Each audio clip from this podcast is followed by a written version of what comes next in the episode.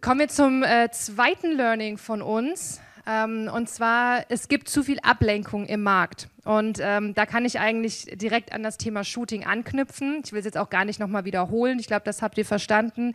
Einfach nicht zu viele Shootings zu machen. Aber es gibt so viele, in Anführungszeichen, shiny Objects da draußen, wo man als angehender Planer ähm, ja, sehr, sehr neugierig wird und sagt, ja, na klar bin ich dabei und oh cool und dann kann ich irgendwie noch sichtbarer werden, da steche ich heraus, weil das hat noch keiner gemacht, das gibt es noch nicht. Und ich habe doch ein ganz klares ähm, Beispiel. Als ich noch relativ am Anfang war, kam eine andere Hochzeitsplaner-Kollegin auf mich zu und hat gesagt, hey Karina, ich habe da eine Idee. Und dann haben wir uns getroffen und dann hat sie mir von der Idee erzählt und hat gesagt, hier, ich habe schon die ganze Zeit sowas im Kopf. Lass doch mal eine Hochzeitsmesse machen, die sich aber gar nicht so wie eine Hochzeitsmesse anfühlt, sondern die Brautpaare, die kaufen sich dann ein Ticket vorher und dann ist das wie so eine Hochzeit. Die Brautpaare kommen an, es gibt erstmal eine Trauung und es gibt von jedem Gewerk auch nur einen Dienstleister, einen, einen Redner, einen Fotograf, einen Caterer und so weiter. Und dann kommen die Brautpaare an, dann gibt es vielleicht erstmal einen kurzen Empfang oder wir starten direkt mit der Trauung, natürlich alles in abgespeckter Form. Dann gibt es irgendwie so ein Fake-Brautpaar, wie so, wie so ein Shooting, nur eben alles ein bisschen ausgedehnter, eben wie so eine Art Messe. Brautpaare zahlen Eintritt, haben dann so ein geiles Essen, Musik, Party. Klingt schon cool, oder? Was denkt ihr, was ich gesagt habe? Machen wir. Machen wir. Mega cool. Und natürlich war mir bewusst, das ist eine Menge Arbeit. Ne? Aber egal, das machen wir. Das hat noch keiner gemacht. Das, also zumindest weiß ich nichts davon. Und ich konnte mir das richtig gut vorstellen. Dann sind wir in die Planung gegangen, haben uns mehrmals getroffen, haben Konzepte entwickelt, haben erste Dienstleister rausgesucht, angeschrieben, ähm, haben das Ganze eben angefangen zu planen. So, irgendwann, ich, ich kürze es ab, das Event hat nicht stattgefunden, ähm, weil irgendwann ist das so im Sande verlaufen einfach. Irgendwann haben uns nicht mehr so getroffen, nicht mehr so ausgetauscht. Dann hier hatte ich das Thema, sie hatte bestimmt auch noch ihr Tagesgeschäft und alles drum und dran zu tun. Ja, und das war's. Aber das, das Ding ist halt, ich habe super, super viel Zeit da reingesteckt und am Ende Zeit und Zeit ist Geld und auch Geld dadurch verschwendet. Und das ist eben so, das ist natürlich jetzt ein großes Projekt, ein großer shiny Object, sage ich mal, wo ich gesagt, ja geil, machen wir. Aber am Ende war ich doch noch überhaupt nicht so weit, äh, diesen Luxus zu haben und zu sagen, oh, wir machen mal jetzt das Projekt oder machen mal das und das gab es noch nicht. Nee, ich musste überhaupt erstmal an, an meinem eigentlichen Business, an diesem Kernding arbeiten. Erstmal Marketing machen, Vertrieb machen, die Kennenlerngespräche führen, Locations besiegen. Ihr kennt es ja alle, ne? Hochzeiten planen, meine Kunden zufriedenstellen.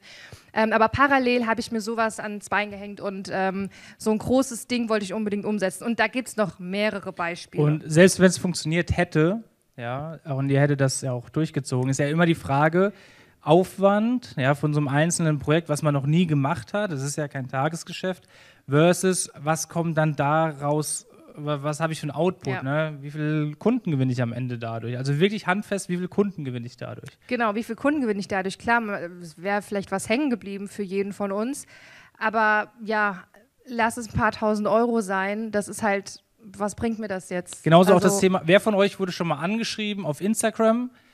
Hier was es auch immer alles gibt. Lass mal Gewinnspiel machen, lass mal Follow Train machen oder wie das heißt oder irgendein Gewinn, irgendwas zusammen so über Instagram Kooperation. Ja, ich schicke dir jetzt eine coole Grafik, dann schickst du da vier, fünf rein und so weiter. Wer oder, oder ganz aktuell, Entschuldigung, Adventskalender. Bist du bei meinem Adventskalender dabei sein? Wer hat schon mal irgendeine so Nachricht bekommen? So. Das ist auch genau, das ist diese Ablenkung. Das, und oftmals natürlich von Leuten natürlich verschickt, die ja auch Reichweite brauchen. Die suchen ja Reichweite weil sie gerade vielleicht nicht die gewünschte Reichweite haben, um damit, oder sie, sie wissen nicht, wie sie Marketing machen, womit sie Anfragen bekommen, oder sie haben noch nicht die Reichweite, um genug Anfragen zu bekommen und suchen die natürlich jetzt irgendwie über eine Kooperation. Aber das funktioniert halt einfach meistens nicht. Ja? Meistens ist die Zeit halt einfach besser investiert, indem man das gute, alte Marketing ähm, macht über organische Stories, Instagram etc., anstatt jetzt natürlich, ich mache jetzt mit dir einen Follow-Train, also zum Beispiel dieses Follow-Train ist jetzt gerade einfach bei mir so im Kopf drin. Das funktioniert halt einfach gar nicht. Also es, es bringt, selbst wenn es Follower bringt, ist immer die Frage, sind das Follower, die am Ende mir Geld überweisen. Und das Wichtigste an der ganzen Sache ist, ihr müsst euch immer fragen, äh, suche ich mir nicht vielleicht die Ablenkung? Das heißt, es gibt sowieso schon viel Ablenkung auf dem Markt. Und dann kommt noch die Sache, suche ich mir vielleicht die Ablenkung, weil ich mich eigentlich nicht mit dem Wesentlichen auseinandersetzen möchte. Und dann kommt ein Shooting und dann sucht man sich Dienstleister und dann wird ein Projekt gemacht. Und das sind genau diese Aspekte, wo ich meinte, man hat das Gefühl, man macht etwas für sein Business, aber eigentlich tut man es in diesem Moment nicht, sondern man versucht, sich, man versucht sich abzulenken. Gerade am Anfang ist man ja voller Euphorie. Man will alles machen, man will jeden kennen, man will jeden kennenlernen und man will gesehen werden. Aber die Sichtbarkeit sollte erst sozusagen nur, also ihr solltet erstmal im Fokus sein und euch nicht nach und nach ablenken lassen. Es gibt eh schon viel Ablenkung und dann sucht ihr euch noch die Ablenkung.